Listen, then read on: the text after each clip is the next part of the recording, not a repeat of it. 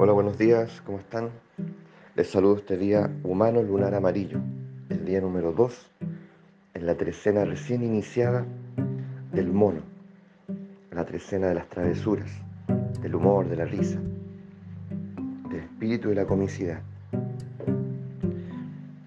el portador del juego, una tremenda trecena que tenemos que explorar, que tenemos que eh, aprovechar sin lugar a dudas porque es aprender a estar de fiesta, es aprender a aprovechar los feriados, es aprender a, explorar ya eh, el alcance y las posibilidades que tiene la alegría en nosotros, el vivir gozosamente.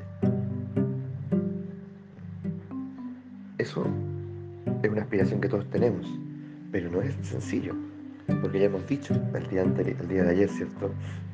Pareciera que dentro nuestro y pareciera que dentro de todos y pareciera que un aprendizaje habita un tirano llamado deber ser, llamado norma, moralidad, en fin, el nombre que ustedes le quieran dar, y el agua fiesta, el que no te deja entregarte, abandonarte al ocio, al bendito ocio.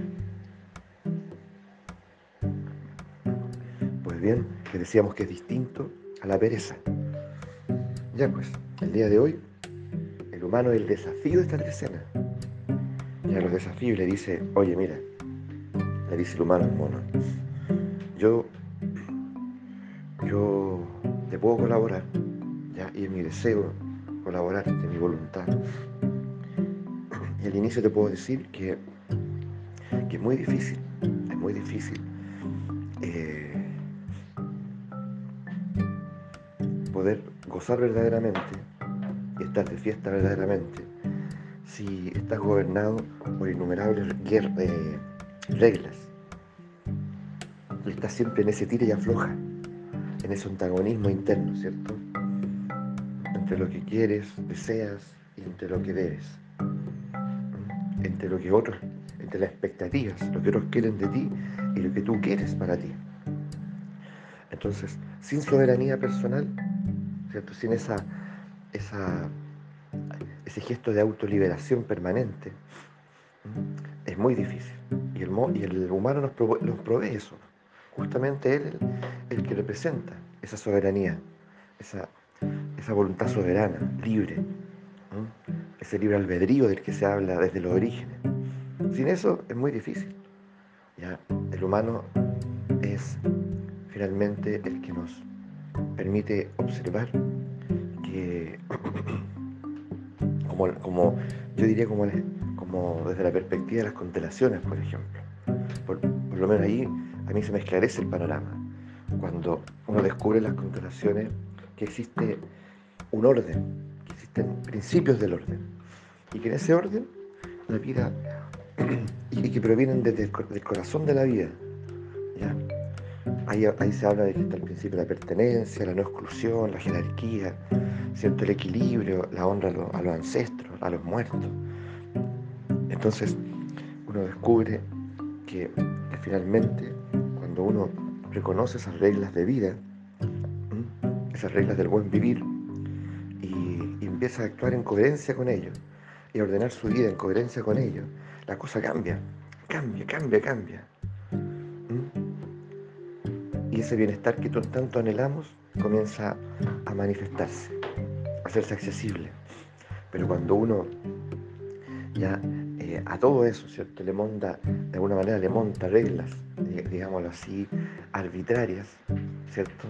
Reglas que, finalmente, eh, porque, porque digámoslo abiertamente, ¿cuáles son las reglas, digamos como reglas del juego, que se oponen a las reglas de la vida, a los principios de la vida? La moralidad. Básicamente la moralidad. Y esto no es que se me esté ocurriendo a mí ahora en este instante. Esto está observado de muchas maneras. Y hay un filósofo en especial que lo estudia muy a fondo, que es Nietzsche, ¿cierto? Friedrich Nietzsche. No es el único, desde luego. ¿Mm? Entonces, a esos, principios de vida se le oponen las reglas de la moralidad. ¿Ya? Entonces, finalmente, ¿a quién escucha uno? ¿Mm? ¿Se acuerdan ustedes de esa, de esa frase memorable, o una de tantas, ¿cierto?, de, Cristo, que dice a Dios lo que es de Dios y a César lo que es del César. ¿Mm? Si uno la, analiza, la reflexiona desde esta perspectiva, uno entiende el alcance de esa frase. A Dios lo que es de Dios, al César lo que es del César. ¿Mm? ¿Cómo ustedes, como una interpelación directa, cómo ustedes la, leen ahora, mirado desde esta perspectiva? Hay principios de vida, y hay reglas que son antagónicas, ¿ya? que no nacen de la vida misma, sino que vienen ya de la moralidad, de una cierta arbitrariedad, de un consenso humano, a veces familiar, colectivo. Eh, entonces, ¿qué ocurre? Que muchas veces la vida nos está demandando algo, algo, nosotros respondemos a ella desde la moralidad. Y por lo tanto, ya se ahuyenta, se repliega nuestra posibilidad de, desarrollo, de crecimiento. Eh, se cierran las puertas del bienestar. Entonces, esa soberanía personal de la que nos habla el, Nahual humano, ese libro albedrío, es algo al cual tenemos que prestarle mucha atención. ¿Ya? y efectivamente poder ir a lo profundo de su significado. Entonces yo te pregunto a ti, ¿Cuál libre eres tú respecto, respecto a tus tomas de decisiones? ¿Cuál libre soy yo respecto a nuestra cotidianidad?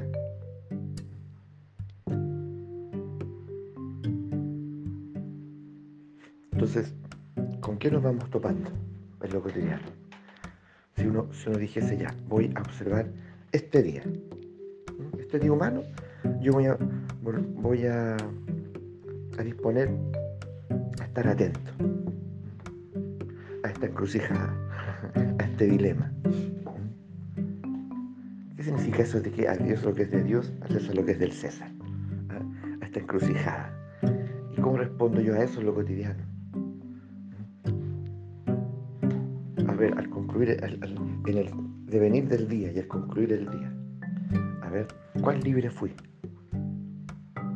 Respecto a lo que me tocó, a lo que me toca, ¿cierto? Hacer. ¿Cuál libre? Porque esa libertad no se tiene que ver solamente con, con estar en jaque respecto a un otro. ¿cierto? Tiene que ver con lo que pasa dentro de mí.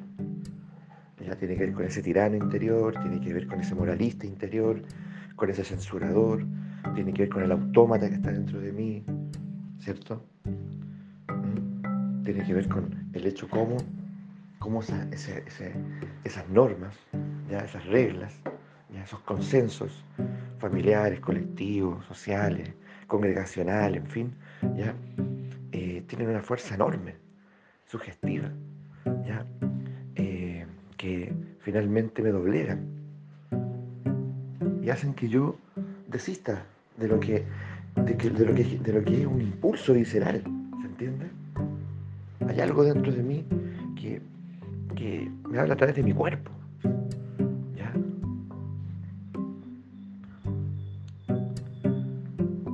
Entonces, esto es bien concreto, esto puede ser muy concreto en, su forma de ser como esclarecido. ¿Ya? Hay veces que, vuelvo a reiterar, hay veces que uno algo en uno se da cuenta, se da cuenta que hay un principio de vida hay una voluntad de, vivir. Y, de pronto se topa con, con estas reglas humanas, podríamos decirlo. Se topa con esta normativa humana, moralista, donde de alguna forma uno eh, titubea, hiperanaliza, en ese gesto, uno, dirá el nahualismo, pierde su centímetro cúbico de suerte. Ya una de las grandes trampas, entonces, es justamente que ante la circunstancia oportuna, uno ya eh, piensa más de la cuenta. Es decir, ese, ese, tirano interior, ese moralista interior, como, queramos llamarlo, ya es muy astuto. Y, en ese instante, la, generalmente, ya, me, paraliza, me detiene, cuando me dice, ¿sabes qué? Piénsalo un poquito. Eh, en ese instante, ya se acaba todo. Acaba todo. Entonces don Juan le dice a Castaneda muchas veces, todo anda bien contigo cuando no analizas, cuando te pones a analizar las circunstancias, ¿cierto? Se viene, se derrumba todo. Entonces, lo que no quiere decir, lo que no quiere decir que uno no analice, no reflexione, no piense, no. Uno podría caer en, en esa locura también, en ese extremo, ¿cierto? No, se trata justamente de ponerle un freno a ese hiperanálisis en el que nosotros ya, eh, ese laberinto de ideas en el que nosotros permanentemente caemos. Entonces, de alguna forma, todo tiene un límite, todo tiene un límite, y ahí está el soberano, que es justamente el que, el que reconoce el límite. Comprende que la acción es fundamental. Por eso después del humano, el nahual que viene, ustedes ya saben, el caminante del cielo, que es la acción, y que viene el día de mañana. Entonces hoy día me puedo permitir tal vez pensar, ¿cierto? Sopesar las cosas pero hoy y, dentro de un límite. Ya mañana tengo, tengo que, de hecho, tengo que estar ya preparando la acción de mañana. ¿Ya? Entonces, pero al mismo tiempo atendiendo a, esta, a este dilema. ¿Ya? A Dios lo que es de Dios, al César lo que es del César. Es decir, eh, ¿a quién estoy escuchando? ¿Cierto? ¿Ya? Y cómo, de alguna manera, ¿ya? soy capaz de, de, de, alimentar ambos mundos, ambas fuerzas, ¿ya? Darle a cada una lo suyo, sin, sin, sin, acrecentar ese antagonismo. ¿ya? Hay una sabiduría enorme en el fondo de eso. Por eso, por eso estoy pidiéndoles que, que lo, que aprovechemos hoy día y, y analicémoslo, observémoslo, profundicémoslo. A ver, ¿Qué hay ahí? ¿Qué significa? ¿Cuál es el trasfondo de esa frase memorable que a veces parecía tan enigmática y que está allí, sin embargo, ofreciendo un tremendo regalo de esclarecimiento? Vamos por eso.